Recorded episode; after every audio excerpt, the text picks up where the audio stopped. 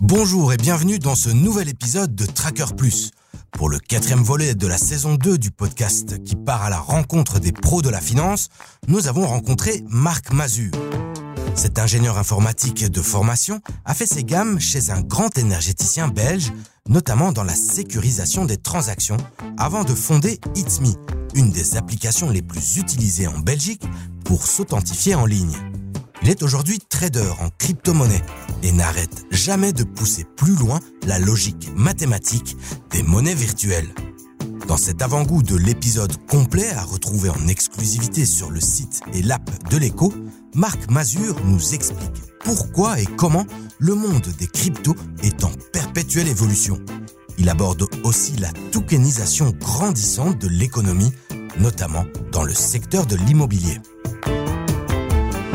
dans le Bitcoin, dans toutes les blockchains, il y a eu des sujets technologiques, mais qui ont été patchés. Il y a eu des forks, il y a eu aussi des divergences d'opinion. Par exemple, dans la technologie Bitcoin, il y a le Bitcoin, le Bitcoin Cash. Le Bitcoin Cash est un fork, donc qui est une évolution d'un groupement de personnes qui voulaient faire évoluer la technologie de la blockchain du Bitcoin vers autre chose. Et le Bitcoin Cash euh, qui, qui est sorti, IDM dans l'Ethereum. Il y a l'Ethereum classique et l'Ethereum. Donc c'est ça aussi la, beauté du système, c'est que si à un moment donné, euh, un groupement de personnes qui détient un certain nombre de tokens veut faire évoluer la blockchain d'une façon différente, elle peut créer ce fork qui est une blockchain parallèle, qui se met en parallèle, qui part sur le même socle de base, mais peut faire évoluer de façon différente. C'est ça qui est intéressant aussi. On peut créer des couches supérieures, ce qu'on appelle des layers 2, des layers 3. Par exemple, sur Ethereum, il y a des projets euh, qui permettent d'avoir des couches d'abstraction qui fonctionnent cross-blockchain, qui sont plus performants, euh, qui résolvent des problèmes, ce qui se passe dans la blockchain euh, en dessous. Voilà, donc il y, a, il y, a, plein de choses qui sont très intéressantes et tout cet écosystème est en pleine évolution. Alors on va entrer en détail dans la tokenisation, la blockchain. Déjà, moi, ici à, l'écho, euh, quand je parle tokenisation, parfois on sort de gros yeux, on pense que c'est des singes euh, qu'on va acheter dans une carte pour mettre sur un iPad et puis euh, ça va perdre de sa valeur. Est-ce que tu pourrais nous expliquer ce que c'est cette tokenisation en cours de l'économie? Bah, La tokenisation, c'est de la titrisation. Donc simplement une autre technologie, une autre moyen de le faire. Mais euh, simplement, donc euh, il y a plusieurs façons de, tokeniser. On peut le faire soit à travers ce qu'on appelle des NFT, donc non-fungible token, ou bien en émettant, euh, créant une crypto-monnaie avec des tokens et une contrepartie financière avec une crypto-monnaie stable, par exemple de l'USDT, ce genre de choses. Et ces tokens ont une utilité euh, par rapport à, voilà, par exemple de l'immobilier, peu importe. Moi, je crois plus dans la titrisation donc digitale en utilisant des NFT. Un NFT, c'est simplement un contrat digitalisé. Donc par exemple, si on prend, euh, on fait un crowdfunding classique, on prend 100 personnes, on dit voilà, on achète un, bâtiment à 100 personnes, bah, il y a le contrat d'achat du bâtiment, et puis il y a en annexe, il y a le, le contrat avec tous les investisseurs qui dit voilà, Marc Mazur détient X millième, etc. etc. C'est ça qu'on digitalise dans les NFT. Donc là, bah, l'avantage de ça, bah, c'est qu'on a la facilité de la digitalisation, donc achat-vente qui est beaucoup plus facile, euh, beaucoup moins de frais, et euh, transparence euh, de, de, qui détient quoi et euh, des transactions qui sont faites. Et aussi le fait aussi de pouvoir après ça, par exemple, réclamer, faire un claim de, de, de, ce qui a été généré est immédiat. Et puis après ça, bon, il y a des petits avantages en Belgique, crypto-monnaie, si on les, si on les garde plus que six mois, on n'est pas taxé, genre de choses, etc. Donc, et si on ne le remet pas en fiat, il y a des avantages à aussi avoir cette titrisation et rester en crypto-monnaie. Donc voilà, mais c'est simplement une digitalisation d'un contrat papier, si c'est fait proprement. Après ça, le problème, c'est qu'il y a les dérives. Les NFT euh, ont vu le, jour au grand public par les Bored Ape, les singes ou peu importe, etc. Il n'y a pas de, vraiment de valeur derrière. C'est une hype et une adoption qui fait qu'il y a une valeur. C'est comme une Rolex à 35 000 euros euh, qui est en acier. Elle vaut pas 35 000 euros euh, d'un point de vue euh, technique si on la démonte et qu'on la refond, je veux dire. Elle, vaut pas grand-chose. Après, c'est l'engineering, etc., etc.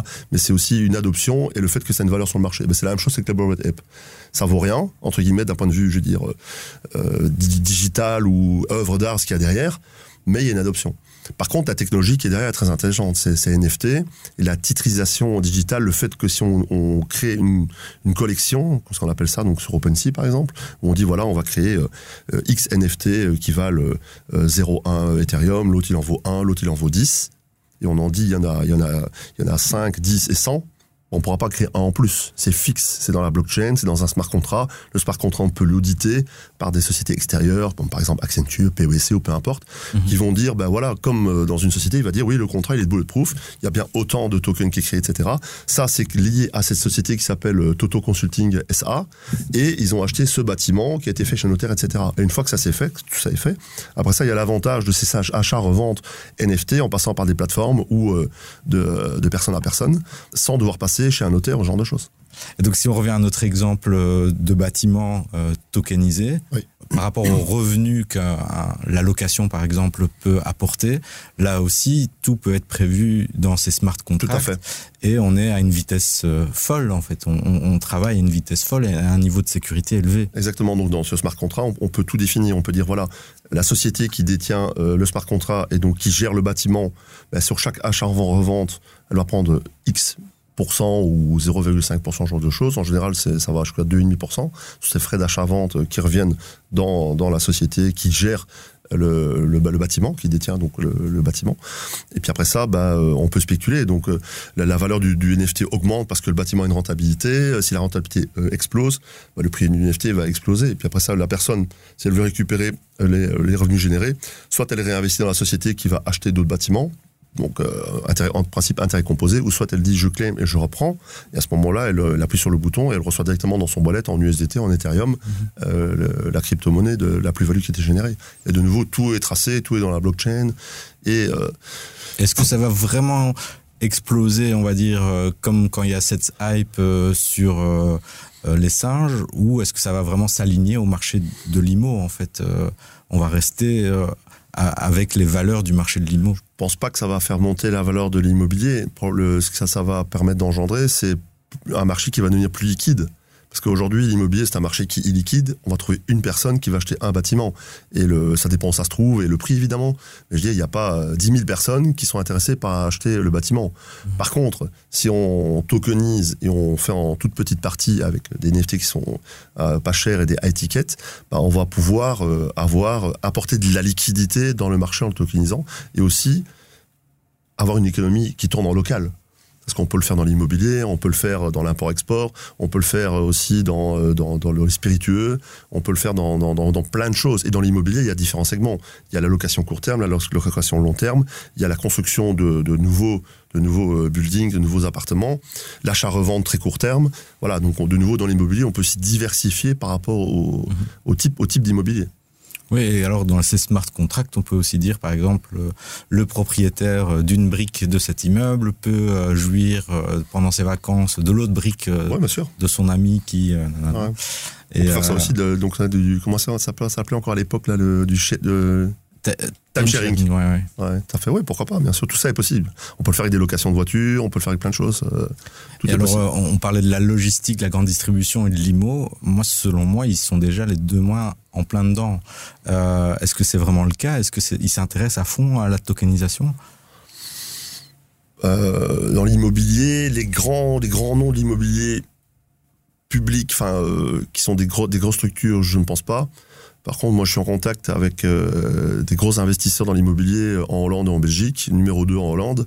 Euh, ils sont très, très intéressés parce qu'aujourd'hui, ils font du crowdfunding euh, via des grosses banques pour le faire. Et euh, ils s'y intéressent, ils savent c'est quoi, et ils sont, ils sont d'accord avec moi que c'est le futur. Ça va être le présent dans très peu de temps et c'est le futur. Et le gros avantage de ça aussi, de nouveau, c'est qu'on ne doit pas passer par une banque ou un organisme centralisé pour le vendre. On peut le vendre et l'acheter 24, 24, 7, 7, en passant par une plateforme semi-centralisée comme par exemple OpenSea ce genre de choses. OpenSea, c'est un peu, je veux dire, euh, le bon coin ou, euh, comment j'explique ça, le, le eBay ou peu importe, si pour, je peux trouver ça comme image, ou l'ImoWeb, où là on voit toutes les annonces euh, de morceaux d'immobilier, de tel bâtiment qui serait à vendre et où une autre personne peut l'acheter. Il voit les prix, il voit l'historique, etc. Il voit le bâtiment, il voit la rentabilité, il voit tout. Mais c'est 24, 24, 7, 7. Ou, si par exemple, euh, je te rencontre et je te dis, voilà, si tu veux, je te vends un bout d'immobilier. Ah oui, je suis intéressé, bah, tu m'envoies de, tu m'envoies de la crypto, je t'envoie euh, le bout d'immobilier. Donc il y a toute cette flexibilité euh, qu'aujourd'hui on n'a pas. Par exemple, si on a un contrat papier chez un notaire et qu'on veut qu'un investisseur sorte, ça va prendre un certain temps et ça va coûter pas mal d'argent parce qu'il faut remettre à jour les, les, les- les documents, même si c'est un pacte d'investisseur à côté, etc. Il y a un soutien privé, il y a un truc, il y a un machin. Donc tout ce processus est lent et fait aussi que, ouais non, pff, trop compliqué, je vais le garder, on verra plus tard. Et donc, euh, Donc là, avec nos deux smartphones, ça te prendrait quoi Ah. deux, deux minutes? même pas, oui, voilà. Donc euh, c'est ça qui est intéressant. Mhm. Puis il y a des, autres concepts qui sont là euh, au niveau de la tokenisation. C'est que, imaginons que j'ai mon portefeuille de tokens avec des NFT, avec des singes, avec de l'immobilier, avec euh, de l'import-export, avec de la location de voitures ou peu importe euh, ce qu'il y a dedans. Si après ça, moi, tout ce portefeuille, im- imaginons qu'il est assez important, je veux créer, euh, je veux tokeniser mon portefeuille, je peux aussi le tokeniser. C'est-à-dire, c'est quoi? Je peux mettre en collatéral. Donc tous ces tokens que j'ai, je les bloque dans un smart contract hein, avec une société qui va offrir ce, ce service, qui est audité, etc. de nouveau. Donc ces tokens, je peux pas les vendre, ils sont bloqués. Et de, ce- de ce, ce blocage de tokens, moi, je peux émettre des nouveaux, des nouveaux tokens qui vont représenter ce portefeuille qui est bloqué et euh, qui vont donc moi je prends un pourcentage sur le nouveau c'est à frais achat-vente etc et la rentabilité du portefeuille bloqué va être rétribuée aux personnes qui vont détenir les autres tokens donc on peut créer un fonds de fonds tokenisés Imaginons maintenant un immeuble ici, avenue du Port, qui devient tokenisé. L'immeuble vaut X en fonction du mètre carré de l'avenue du Port. Et du coup, le, le contrat sera plus ou moins similaire à la valeur euh, des briques. Maintenant, Kenny West arrive et il achète trois briques. Il y a toute une hype sur ces trois briques de Kenny West et tout le monde se dit, mais ouais, c'est ce qu'il faut. Est-ce qu'à un moment donné, cet immeuble, les gens vont accepter qu'il soit dix fois plus élevé que le prix du marché immobilier?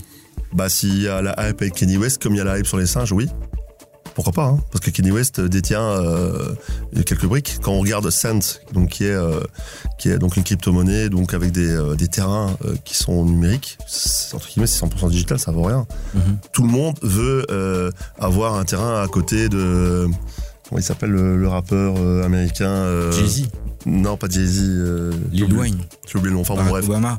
Euh, un gros, un gros rappeur américain euh, qui a acheté des terrains là. Tout le monde veut un terrain à côté parce qu'il a prévu d'organiser des soirées, des parties, etc. Snoop Dogg. Là là. Snoop Dogg, merci. À côté de chez Snoop Dogg. Donc, euh, donc voilà, ça aussi c'est une hype parce que tout le monde veut un terrain à côté. Donc oui, euh, évidemment, si l'aspect, je veux dire entre guillemets, méga influenceur et célébrité rentre dans le jeu, ça va faire exploser le prix de ce building là. Après ça, je pense pas que ça va faire augmenter le prix de l'immobilier parce que l'immobilier a son prix, a sa valorisation, mais je pense que ça va permettre d'obtenir plus d'opportunités et euh, de dé- démocratiser euh, l'investissement dans l'immobilier. Aujourd'hui, ce qui existe, c'est les SICAFI, c'est Befimo, c'est euh, toutes celles qui sont là. C'est de la titrisation les, de, sociétés immobilières réglementées. ouais. réglementées, qui sont dans des, dans des segments, qui sont dans le commercial, qui sont dans les maisons de repos, etc., santé, etc., ouais. Voilà. Et donc, où il y a des avantages fiscaux, etc., etc. Mais aujourd'hui, il faut passer par des produits classiques d'investissement. Ouais, Ici, de nouveau, c'est voilà, c'est le même principe, mais en digital. Ça peut être de, de l'immobilier traditionnel, classique, etc., spéculation, ce genre de choses. Donc je pense que ça va aussi apporter de, une autre engineering dans l'immobilier qui peut être intéressante pour faire des portefeuilles d'investissement. L'épisode complet avec Marc Mazur est à retrouver sur le site et l'app de l'écho à l'adresse leco.be slash tracker.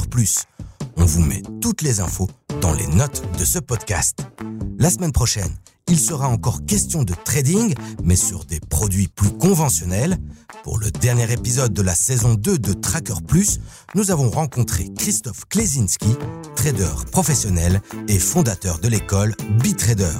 C'était Salim Nesba et Julie Garrigue pour Tracker Plus, le podcast de l'écho qui rencontre les professionnels de la finance.